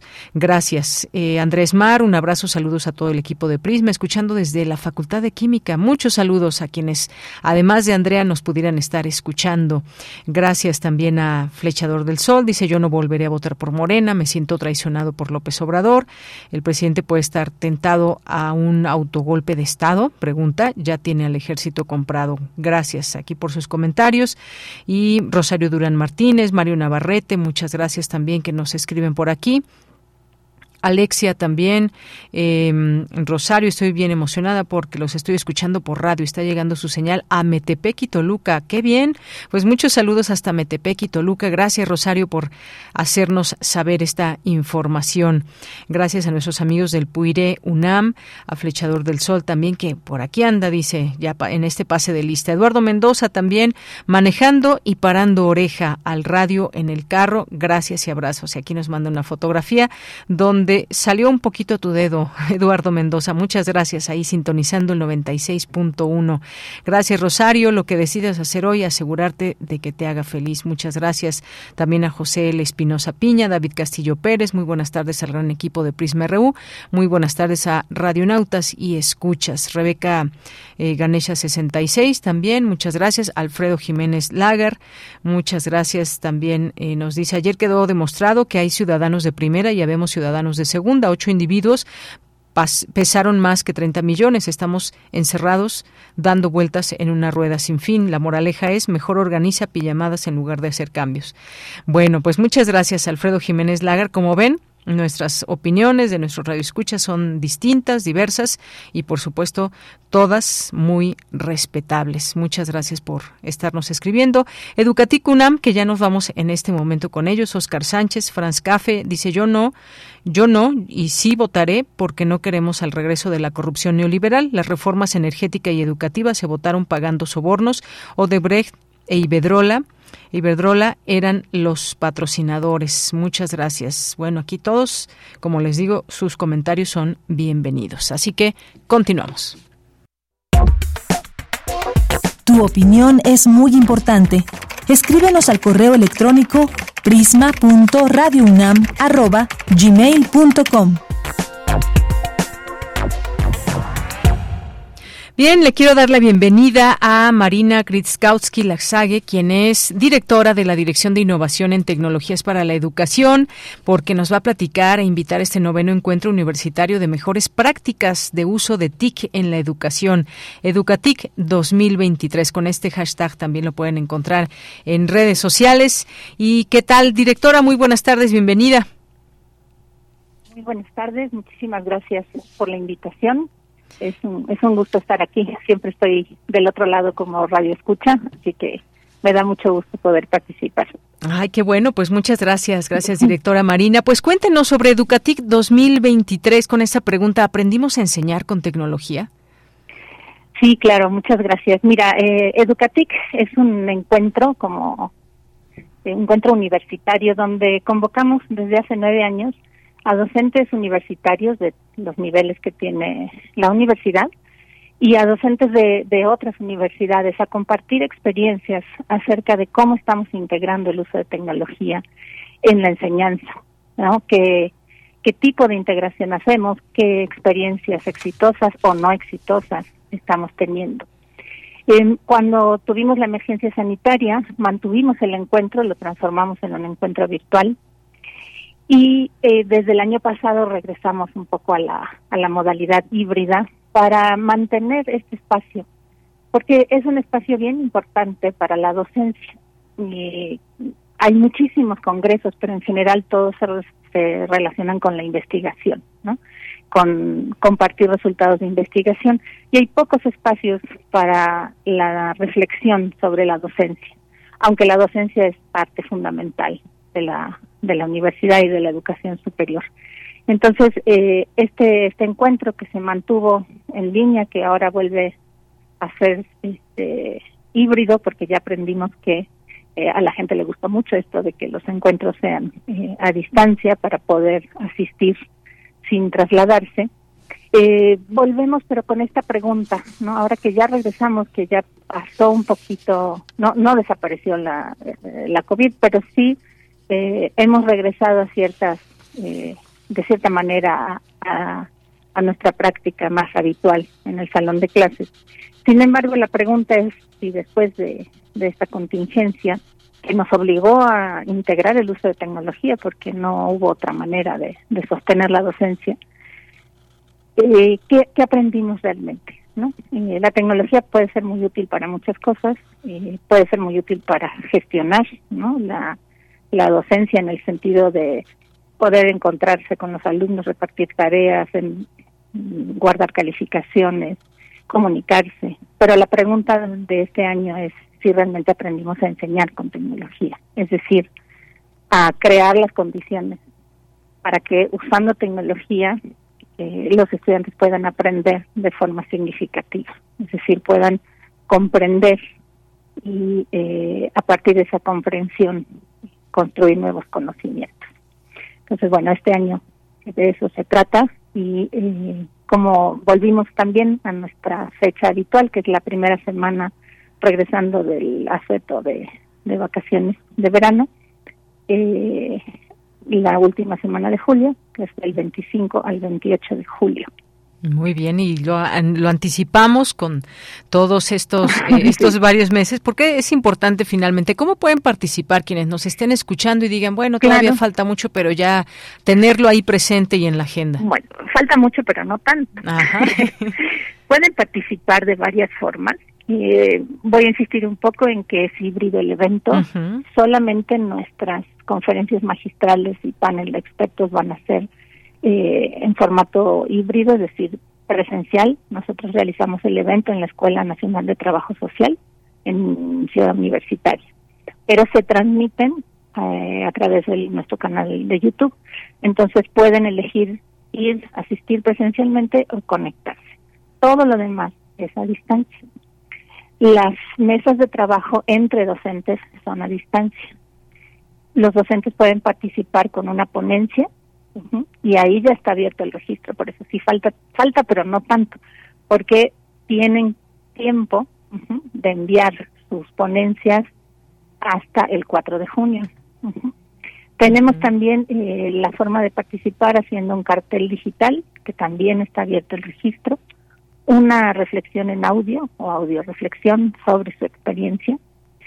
Y este año estamos eh, albergando por primera vez un simposio que tiene que ver con nosotros, pero está organizado por otra este, entidad académica de la UNAM, el ICAT. Eh, tenemos un simposio de la red de docentes del aula del futuro. Entonces, todo esto ya está abierto, ya se puede participar. Eh, esperamos que, que realmente compartan sus experiencias a través de una ponencia eh, escrita, pero que se presenta en, en formato de presentación, un cartel o un audio reflexión. Eh, estas otras maneras de, de participación que no son ponencia van a compartirse en una galería digital que vamos a tener en el sitio del evento. Los que solamente quieran asistir a partir del 5 de junio tendrán eh, abierto el registro. Para ellos sí falta un poquito, un poquito menos de un mes. Pero para los que quieran realmente compartir sus experiencias, tienen este realmente poco tiempo, les quedan como tres semanas apenas para enviarnos sus trabajos. Esto lo hacemos hasta el 4 de junio en la recepción, porque después viene eh, el periodo de evaluación. El 29 de junio se envía el aviso de aceptación de los trabajos y el 30 se publica el programa. Entonces, tenemos que, irnos al la vacacional con todo, todo organizado, todo este, perfectamente programado para que también todos sepan eh, qué día y a qué hora les toca exponer, aunque es en línea, a través de la plataforma Zoom, pero tienen que, que saber eh, el momento de su participación. Muy bien, pues qué interesante todo esto. Ahí dejamos esta convocatoria que nos hace directora para poder ser parte de este noveno encuentro universitario de mejores prácticas Educatic 2023. Y una pregunta que pues también cada uno de nosotros respondernos. Aprendimos a enseñar con tecnología, sobre todo las personas que están dedicadas a estas a estas áreas y que a final de cuentas debemos utilizar la tecnología para que para que nos pueda unir y como usted decía, esta parte híbrida de este encuentro, pues acercará a muchas más personas que puedan estar presentes y atentas a, través de estas plataformas tecnológicas. Claro, y creo que si algo aprendimos de la contingencia es que justamente eh, hay herramientas tecnológicas que nos mantienen cerca. Y eso es lo que tenemos que aprovechar para este tipo de, encuentros. Hay otras cosas donde, eh, y lo han reflexionado mucho, docentes y estudiantes donde sí es necesario encontrarnos físicamente. Y hay otras eh, situaciones donde para aprender es necesario usar determinadas herramientas, ¿no? determinados programas, porque la tecnología muchas veces nos aporta eh, cosas que no se pueden hacer sin ella. Eh, yo pongo, por ejemplo, no podemos conocer el mundo ¿no? Físicamente trasladándonos si no podemos, pero sí podemos eh, viajar, entre comillas, utilizando herramientas eh, como, bueno, voy a decir una marca, ¿no? Pero como Google Earth, ¿no? Que nos permite conocer el planeta, ¿no? Podemos tener una visualización en tres dimensiones de muchos fenómenos que antes no podíamos tener si no era asistiendo al, al lugar físico. Entonces, esta posibilidad que da la tecnología en muchas ocasiones beneficia el aprendizaje. Y esa es la pregunta de fondo, ¿no? Si, realmente aprendimos eso, porque cuando nos fuimos en, la contingencia y es natural, lo primero que hacemos todos es trasladar lo que ya hacíamos en el salón físico y tratar de hacerlo igual, ¿no? A través de, de las herramientas tecnológicas. Pero necesariamente hay que hacer adaptaciones y necesariamente después hay que evaluar si realmente esas adaptaciones funcionaron o no y qué de todo eso es rescatable y debería continuar. Muy bien. Eh, eh, esa es la invitación. Eh, nos encuentran en nuestra página web que es encuentro.educatic.unam.mx. ahí está la convocatoria, todas las formas de participación. Muy bien. Y en nuestras redes sociales. Ahí está. Ahí están hasta abajo y con muchísimo gusto eh, vamos a estar contestando dudas si es que las tienen y esperamos su participación y su asistencia. Muchas gracias, gracias, directora Marina Kritzkowski Laxague, eh, directora de la Dirección de Innovación en Tecnologías para la Educación. Dejamos esta invitación también en nuestras redes sociales. Le agradezco mucho y un abrazo. Un abrazo, muchísimas gracias. Hasta luego. Bien, pues continuamos, son las 2 con 24 minutos. Vamos con Cristina Godínez. Corea del Sur y México están entre las 15 primeras economías del mundo, señaló Guadalupe Valencia. Adelante, Cristina. Hola, ¿qué tal, Deyanira? Un saludo para ti y para el auditorio de Prisma RU. A seis décadas de la reanudación de relaciones diplomáticas, ambas naciones están en uno de los momentos más sólidos. Es viable pensar en acuerdos comerciales y en culturales con trámites más sencillos y que sean de mutuo beneficio, expuso la coordinadora de humanidades de la UNAM, Guadalupe Valencia. Comentó que tenemos altos niveles de industrialización y un dinámico comercio exterior. Y ambas naciones están entre las 15 primeras economías del mundo y somos parte de los principales socios comerciales entre nuestras respectivas regiones. Todo esto no solo ha incrementado el mutuo interés, sino que obliga a mejorar nuestra comunicación incrementando el estudio del español en Corea. En la universidad, la Escuela Nacional de Lenguas Lingüística y Traducción ha incrementado su matrícula de alumnos universitarios que desean aprender no solo la lengua coreana, sino también su cultura, la literatura, los estudios de cultura coreana, de arte coreano en general. Asimismo, el aspecto académico también se ha beneficiado con esta disposición y proyección conjunta lo que ha impulsado intercambios estudiantiles, expresiones culturales, incremento de turismo, incluso mayor cooperación técnico-científica. Por su parte, la coordinadora del Programa Universitario de Estudios sobre Asia y África, Alicia Girón, habló de la importancia de celebrar 60 años de relaciones diplomáticas entre Corea del Sur y nuestro país.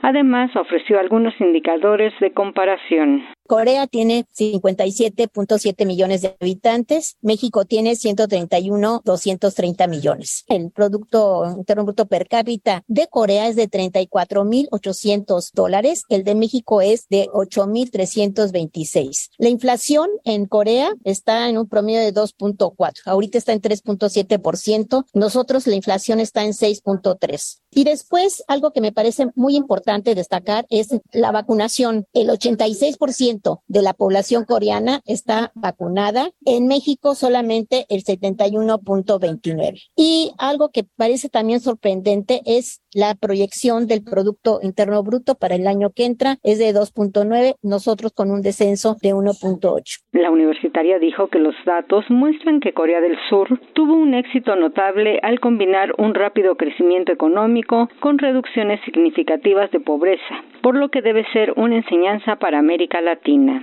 Deyanira, este es mi reporte. Buenas tardes. Gracias, Cristina. Nos vamos ahora a la información internacional a través de Radio Francia. Relatamos al mundo. Relatamos al mundo.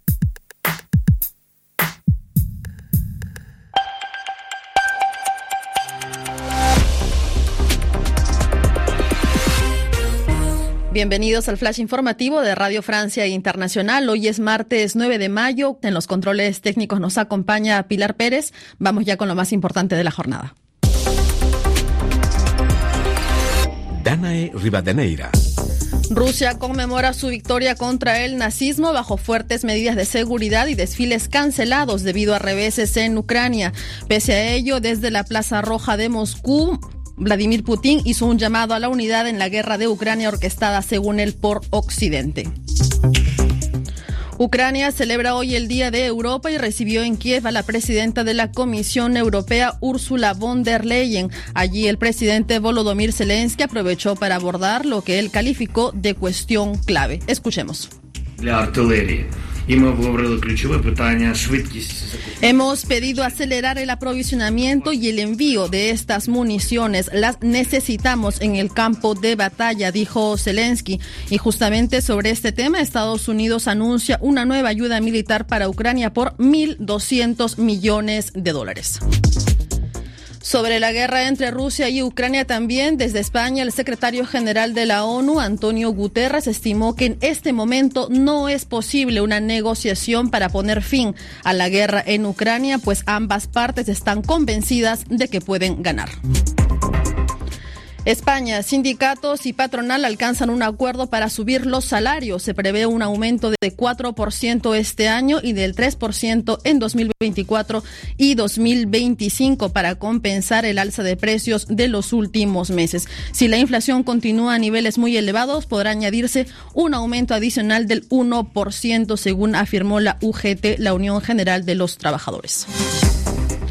Tensiones diplomáticas entre China y Canadá. El primer ministro canadiense Justin Trudeau dijo que su país no se dejaría intimidar por China. Esto tras la expulsión del cónsul de Canadá en Shanghái en represalia por, a su vez, la, expulsión de un diplomático chino acusado de intentar intimidar a un diputado canadiense. Ataques aéreos israelíes en Gaza dejan 13 muertos, incluidos tres jefes de la yihad islámica. Entre las 13 víctimas palestinas se encontraban tres jefes, como decíamos, de la yihad islámica y cuatro niños.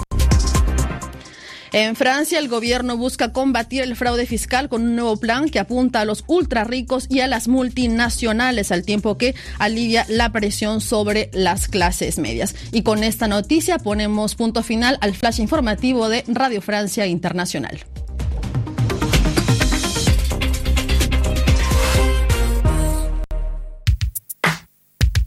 Prisma RU. Relatamos al mundo.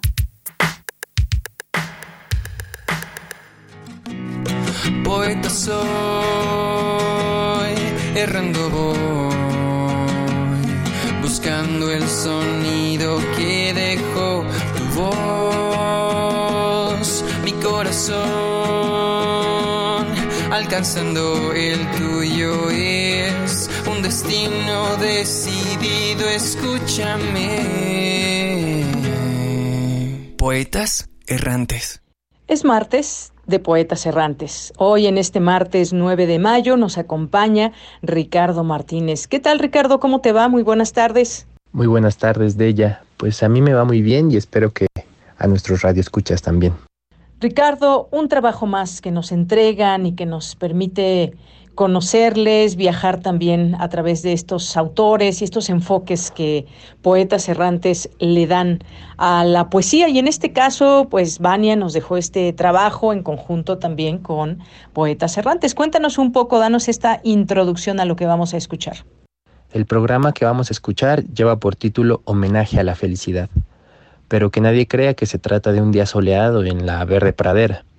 De hecho, quiero advertir a la audiencia que en la cápsula se tocan temas sensibles, como la depresión, el suicidio o la falta de sentido existencial. Y pese a todo, yo diría que en ella hay un dejo de esperanza. Es verdaderamente una cápsula maravillosa en cuanto que captura a la vida misma, pues nadie que realmente haya vivido podrá decir que es fácil y que solo existe la alegría, pero tampoco podrá negar que alguna vez disfrutó de la salida del sol o de uvas en una tarde sin lluvia. Gracias Ricardo, si te parece bien, vamos a escuchar esta cápsula y regreso contigo.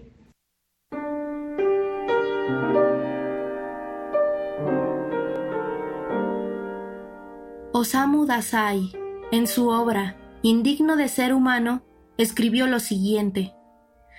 En mi existencia ya no hay felicidad o sufrimiento, todo pasa esa es la única verdad en toda mi vida transcurrida en el interminable infierno de la sociedad humana.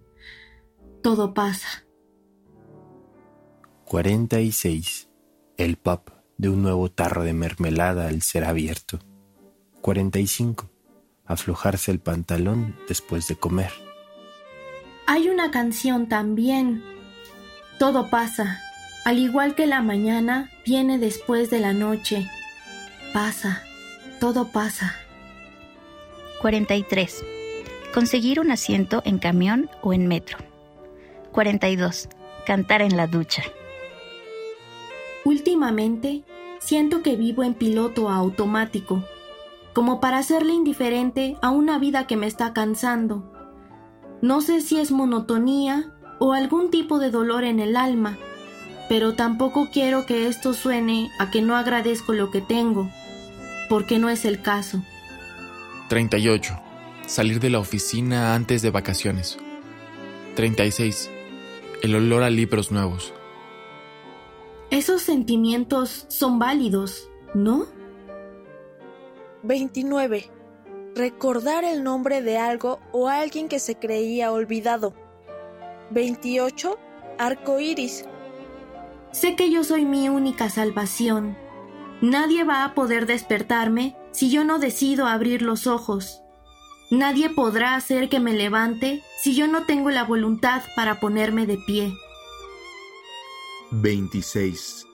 Despertarse antes de la alarma y percatarse de que hay más tiempo para dormir. 24. El sentimiento de es viernes.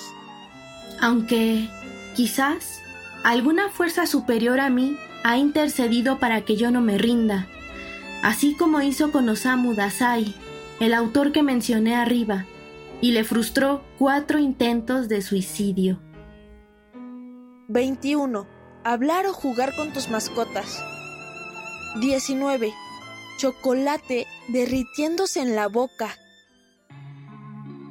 Hace mucho tiempo encontré una lista de 50 cosas que provocan felicidad, de acuerdo a una encuesta hecha a 2.000 personas.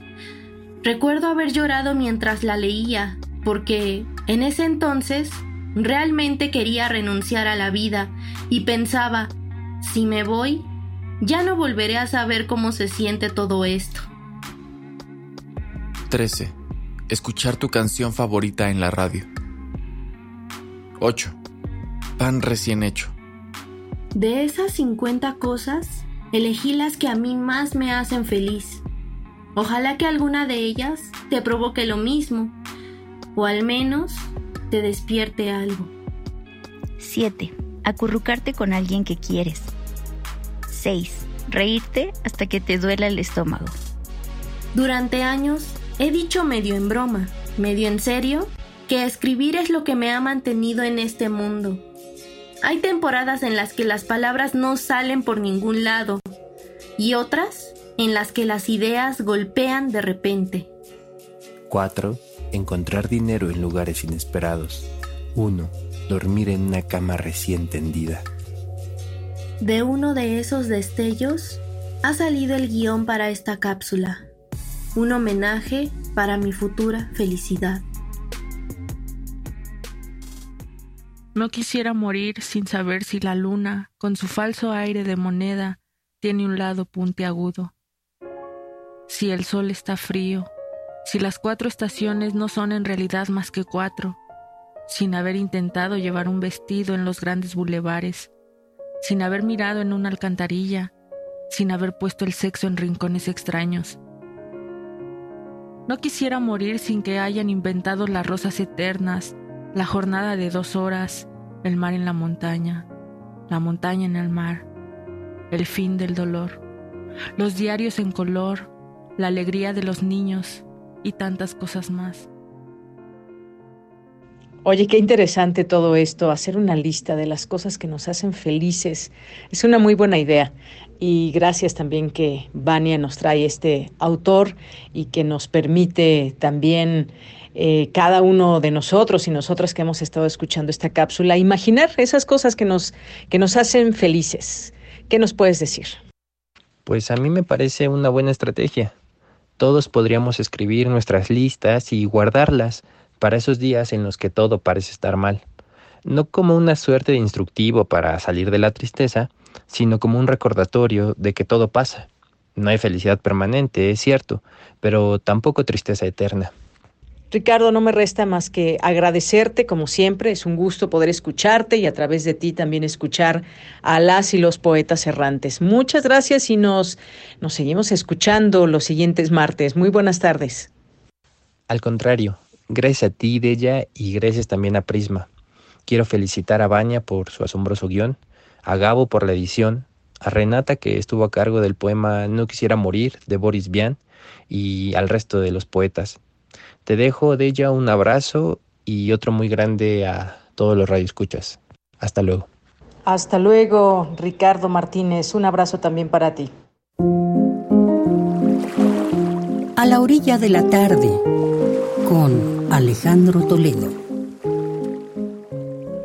Hoy es martes de literatura en A la orilla de la tarde. Ya nos acompaña Alejandro Toledo como todos los martes, así que un gusto, como siempre, saludarte, darte la bienvenida a este espacio. Alejandro, ¿cómo estás? Deyanira, ¿qué tal? ¿Cómo estás? Muy buenas tardes. Alejandro Toledo, hoy nos vas a, a platicar de una novela de Esther Seligson, una novela que publica la UNAM. Y cuéntanos qué hay que saber de esta novela. Quien ya la leyó, pues sabrá un poco de qué estás hablando en este momento. Y quien no, pues queda por supuesto como recomendación como cada martes. Cuéntanos, por favor.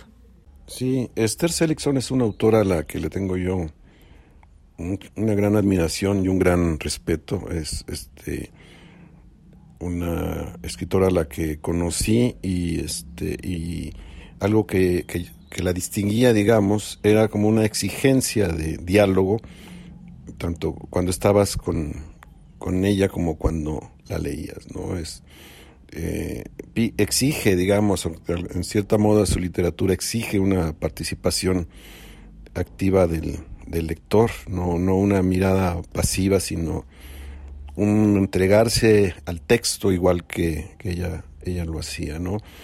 En, el, en esta edición de la UNAM, en relato licenciado Vidriera, de su primera novela, Otros son los sueños, el prologuista Genei Beltrán Félix recupera una ficha que creo que la, que la describe muy bien, escrita por ella, eh, para eh, la contraportada de su reunión de crítica teatral, un libro de 2008 que se llamó Para vivir el teatro. Decía Esther Seligson de sí misma, decía Escorpión con ascendente en Leo, lleva en la sangre la unión de lo que no puede unirse, la turbulenta alquimia del agua y el fuego, connubio que ha guiado su incesante búsqueda de conocimiento, tanto en el magisterio en las aulas universitarias como por los senderos hacia ciudades que desde niña configuraron su muy particular camino de Compostela.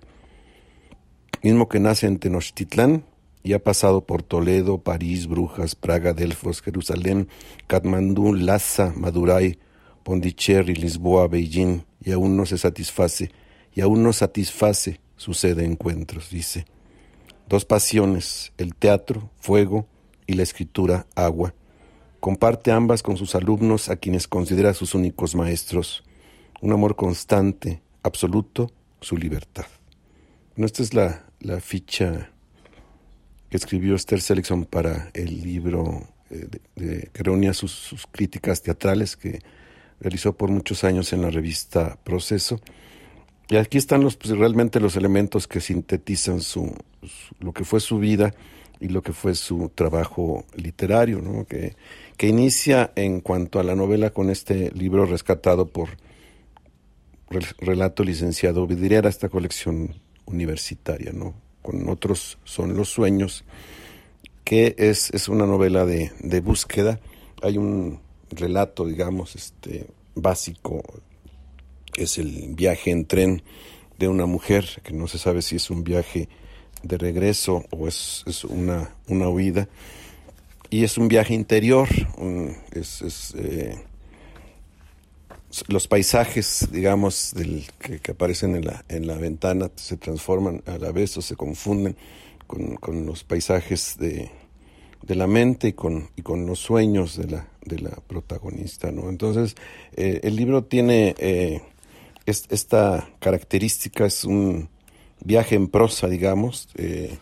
la obra de Esther Seligson suele ser una obra donde las palabras están cargadas de significado, donde hay muchas eh, referencias literarias, eh, lo que hace eh, un poco obliga al, lector a tener como una participación, una, unos espacios comunes entre lo que ha leído la autora y lo que ha leído el, el lector, ¿no? por ejemplo, en alguna parte que yo subrayé aquí de otros son los sueños, se pregunta cómo se dice la vida de alguien. Dice, un día en el mundo de Clarisa o 70 años en la memoria de Adriano. Ahí en, en esta segunda pregunta están eh, presentes dos autores que ella, que ella conocía muy bien.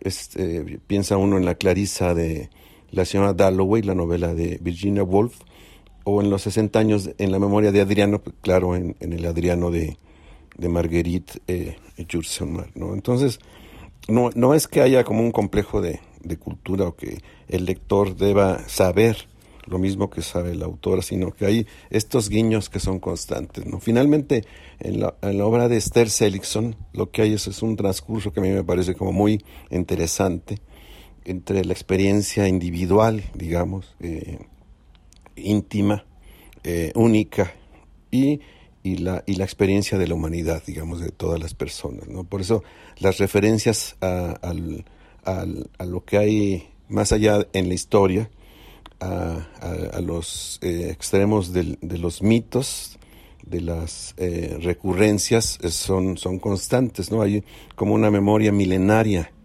que, atraviesa, me parece, toda la obra de, Esther Seligson que eh, a la vez suele ir como en péndulo de aquello que es lo antiguo, lo milenario, lo profundo, a lo más actual y lo más inmediato, ¿no? Hay un sentido, una sensación de cosas entrañables que se van presentando en sus, en sus textos, sobre todo en los textos en, en prosa, tanto en sus varias novelas como en, en, aquello que podríamos llamar relatos o cuentos que, que, no suelen serlo exactamente, no es prosa, son textos, es prosa poética, es eh, relato íntimo, intimista a la vez de ecos, eh, digamos, religiosos o milenarios o eh, todo esto como en, con un manejo además este un gran manejo de, gran artista de, la prosa no pongo este ejemplo que, por otro lado es el que da título a esta a esta novela dice en la página 60 Esther Seligson los sueños no rendirían testimonio alguno y realizados no certificaban ni la realidad de su infancia ni el desconcierto de esos años en que la adolescencia se le fue quedando tan separada de sus raíces. Irrealizables no alcanzaban la consistencia y el peso necesarios a cada gesto vivido, a cada palabra dicha, a cada acto de amor. Tampoco los sueños de la muerte la devolverían al origen, al origen. Tampoco los sueños de la muerte la devolverían al origen. Otros, dice, otros son los, los sueños. ¿no? Hay una especie de prejuicio que, que, corre entre los no lectores de Esther Seligson y que los lectores de, de su obra, en cierto modo, desaprobamos en, pensar que por sus exigencias, digamos, no por su profundidad, es una escritora para escritores o una escritora de, culto. ¿no? Yo creo que la, la, base, digamos, de lo que escribe Esther, Esther Seligson está en una comunicación profunda con el, con el otro, un respeto profundo al lector, eh, al que, digamos, al que sabe eh, cercano y, eh, y, que sabe que podría potenciar, digamos, sus, percepciones para lograr crear territorios en común entre lo, lo que ella presenta y lo que el lector puede dar. Dice el mismo Genei Beltrán, dice en el prólogo, a menudo los que tenemos, lo que tenemos son voces que siguen el impulso de desgranar o descubrir los movimientos del orbe sensible, las alteraciones y las inquietudes que en la memoria y los sentimientos dejaron los hechos. Esto es lo que él encuentra en la obra de Esther Seligson. Dice, una apuesta así tiene riesgos, pues distiende la percepción del paso del tiempo y para la lectura exige una paciencia y una espesa concentración que las prisas y veleidades de la existencia de todos los días suelen negar bueno, es un espacio en silencio, una gran concentración, tiene sus respuestas y tiene sus, sus recompensas, ¿no? Y entonces todo eso, esas grandes recompensas son, nos, las, nos las da la obra de, de Esther Seligson, para mí una, una escritora mayor. Bien, pues muchas gracias Alejandro, como siempre, gracias por eh, hacernos este contexto que tiene que ver con esta novela de Esther Seligson. Muchas gracias. Ahí para quien lo desee, también lo pueden ver ya en nuestras redes sociales, publicada la imagen de este, de este libro. Muchas gracias Alejandro. Sí, nos escuchamos en 15 días. Saludos. Gracias, claro que sí, Alejandro. Continuamos y nos vamos ahora con Tamara Quirós. Cultura RU. Doña es un gusto saludarte y saludar a las y los que nos escuchan a través de las frecuencias de radio UNAM. Esta tarde tenemos información de un espectáculo de danza contemporánea que se estará presentando el viernes 12 y sábado 13 de mayo en el Centro Cultural y Académico Teatro Casa de la Paz. Este recinto que pertenece a la Universidad Autónoma Metropolitana estará albergando la propuesta escénica Sara tenía 90 años. Y para platicarnos todos los detalles de estas dos presentaciones, en la línea nos acompaña Oscar Rubalcaba Pérez. Él es el encargado de la dirección general, la coreografía, el diseño de iluminación y el vestuario de Sara tenía 90 años. Oscar Rubalcaba, bienvenido a este espacio radiofónico. Platícanos de la génesis de esta propuesta escénica. Claro que sí, Tamara. Oye, pues gracias, gracias también por, por abrirme este espacio. Siempre es lindo comunicarse con la gente. y platicarles de lo que andamos haciendo. Pues bueno, mira, Sara tener 90 años es una obra que tiene como punto de referencia o punto de origen las historias de la Biblia. Es una historia eh, que está en el Viejo Testamento y nos habla de Sara. Sara es una mujer que está casada con Abraham, el padre de Isaac. Y bueno, ya ves que en, eh, en, la Biblia hay muchas líneas, de casan, de hijos, hay una línea, ¿no? De, descendencia que nos lleva finalmente a, pues hasta llegar a, al Nuevo Testamento. Entonces Sara es la esposa de Abraham, de los profetas, eh, Sara no puede tener hijos y Abraham y Sara nunca pueden tener hijos y viven muchos años, porque bueno, también es común eso en la Biblia, ¿no? Que los profetas vivieran muchos, muchos años.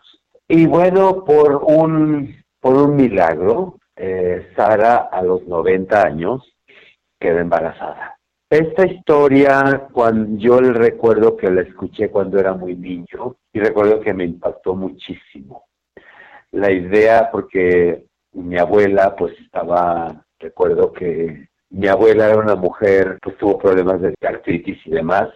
Y recuerdo que para mí la, la, gente grande, los, los adultos mayores, mi referencia era ella, ¿no? Y siempre me impactaba mucho y de repente pensar que una mujer de 90 años puede dar a luz me sorprendía muchísimo porque no podía quitar de mi imaginación a mi abuela, ¿no? Entonces se quedó allí esa historia, se quedó, se quedó y finalmente pues eh, establecí una relación creativa con la bailarina que es Yasmin Rodríguez, que empezó hace ya muchos años y un día le comenté de esto y pues de ahí decidimos que sería un lindo viaje empezar a investigar o a buscar el, tema de Sara para hacer una obra. Y bueno, pues de ahí nació. Eso, creo que casi todos los temas que de repente vamos desarrollando en la vida, pues se establecen en la niñez, ¿no? Todas estas cosas que nos impresionan, que nos impactan. Y Sara es uno de ellos. Entonces, eh, me sigue impactando. Porque si ser madre o ser padre es difícil cuando eres joven, cuando él tiene 90 años, debe ser una cosa muy sorprendente. Entonces, es un tema que me causa, por un lado, mucha impresión, me causa, no sé si, uh, no sé si me maravilla, a veces casi me sorprendía, a veces casi me aterra un poco por lo que te cuento, pero también evidentemente es una metáfora, ¿no? Es una metáfora de, pues nada, el poder de la fe, el poder eso que no entendemos, que es la divinidad, y llenarte de, de gracia, ¿no? En cualquier momento de la vida. Entonces, pues son todos estos elementos que están en esta obra y de ahí surge. Oye, Oscar, también me gustaría que nos platicaras un poco más de tu compañía, de la trayectoria que tienes en el mundo dancístico de nuestro país y bueno, también a otros niveles, ¿no? En otras latitudes. ¿Cómo ha sido para ti buscando un poco sobre tu información? Pues te encuentro en la mediateca de Danza UNAM, ¿no? Que es también como uno, uno parte de nuestros ejes, pues sí, rectores, la, la máxima casa de estudios para nosotros como Radio UNAM. Entonces me gustaría que nos platicaras de cuáles son los objetivos y un poco de la filosofía también de la compañía, Oscar. Mira, la compañía, bueno, yo empecé haciendo corazón mi primera, mi primera obra que se presentó profesionalmente es en 1985. Desde que inicié en este asunto de la danza, eh, siempre se me, se me venían imágenes de movimiento y pues bueno, pensé que sería una buena idea buscar en la coreografía, nunca con esta idea de voy a hacer coreografía solamente porque te gusta y bueno, pues de ahí se, ahí se sorprendió el hilo, ¿no? Empecé la compañía en el 91, a pesar de que ya había hecho muchas otras, había hecho otras obras, había hecho obras ya entonces. Y básicamente, bueno, nació como una necesidad de darle vida, de darle cuerpo a eso que yo tenía en mi cabeza, en mi corazón y que pues no podía ser realizado en otro lugar, ¿no? Porque pues quieres un espacio donde puedas tener libertad de búsqueda, de experimentación, de investigación, y ese fue esta compañía. Nuestra visión esencialmente es que la danza es, un, ah, es una forma de construirte a ti mismo desde el espacio del arte.